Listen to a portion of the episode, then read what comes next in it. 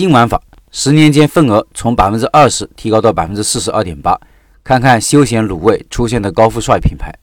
今晚八点直播的现捞卤味项目有很多亮点，也有一些问题。做这个多年的肖老板也一直在调整自己的模式，让店铺的人效和平效更高。他一直观察这个赛道一些头部品牌的做法，延伸于行。他的新店也是借鉴了大品牌的做法，算是一种新玩法吧。来看看他的观察和思考。他说，在二零二零年的餐饮十大品类排名中，酸菜鱼有泰二，烧烤有木屋，火锅有海底捞，快餐有老乡鸡，而卤味这个品类前十名中包含绝味、周黑鸭、煌上煌、紫燕把味鸡等品牌。而这些年新兴的现捞卤味却没有出现真正的头部品牌。基本上都是散兵游勇，究其根源，还是由于当天现做当天卖的模式，时效受到了限制，无法实现规模化生产，可谓成也萧何，败也萧何。做现捞卤味的过程中，让我一直比较头痛的就是营业时长，店员中午上班，傍晚出锅售卖，高峰时期大约是两到三个小时，晚上十一二点就下班了，总共营业时间就六个小时左右。我们的外卖也不太好，一来是自己比较懒，不太想在这方面投入太多的精力。另一个主要原因是现捞都是一锅出，考虑到不隔夜，备货量控制的比较紧，线上订单不太稳定，万一备货多了，线上线下都卖不完，就影响外观和口感，所以一直没有在外卖上下很大的功夫。一直到前段时间，我点外卖的时候，突然发现主打热卤的盛香亭外卖单量竟然非常的高。盛香亭这个品牌，我在两年前去探过店，当时只是大概看了下，尝了一下味道，并没有特别惊艳的感觉，对于其模式并没有深入研究。没想到短短几年时间就完成了第二轮的融资，究竟是什么样的模式让资本市场对其如此青睐呢？带着好奇心，我又去探店了一次。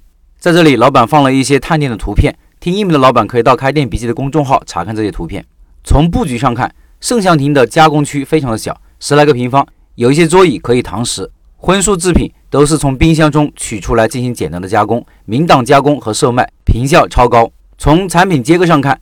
它并不像传统的卤菜现捞这样有很多品种，而是选择了几个既能佐餐又可以当休闲小吃的荤素菜，搭配三款粉面做主食。他们的外卖中销量最高的是卤面和拌粉。极简的产品结构和定价策略，让出餐效率和客单价都非常的不错。而主食的加入，既赋予了卤味全天候清堂食的属性，又极大的提高了线上平台的消费频次。我的新店就参考了外卖加外带加清堂食这种模式，增加了卤粉这个主食产品。在店内增加了一圈小吧台，方便客人坐着堂食。从近期的运营来看，效果还是不错的。前段时间，红餐网专门就这种模式写了一篇文章，有兴趣的朋友可以点击链接去看看。这个链接也放公众号文章里了。听音频的老板可以到开店笔记的公众号看文章。现捞卤味这个赛道，经过几年的发展，已经有越来越多的选手上路了。如何在产品同质化激烈的环境中脱颖而出？头部品牌已经探索出一条西径。可能我们在软硬实力上无法与这些高富帅相比，但借鉴他们的经验，也许可以让自己在这条赛道上跑得更快一些。最后，别忘了九月十一号晚上，也就是今天晚上，肖老板的直播，对学卤味技术感兴趣的老板千万不要错过。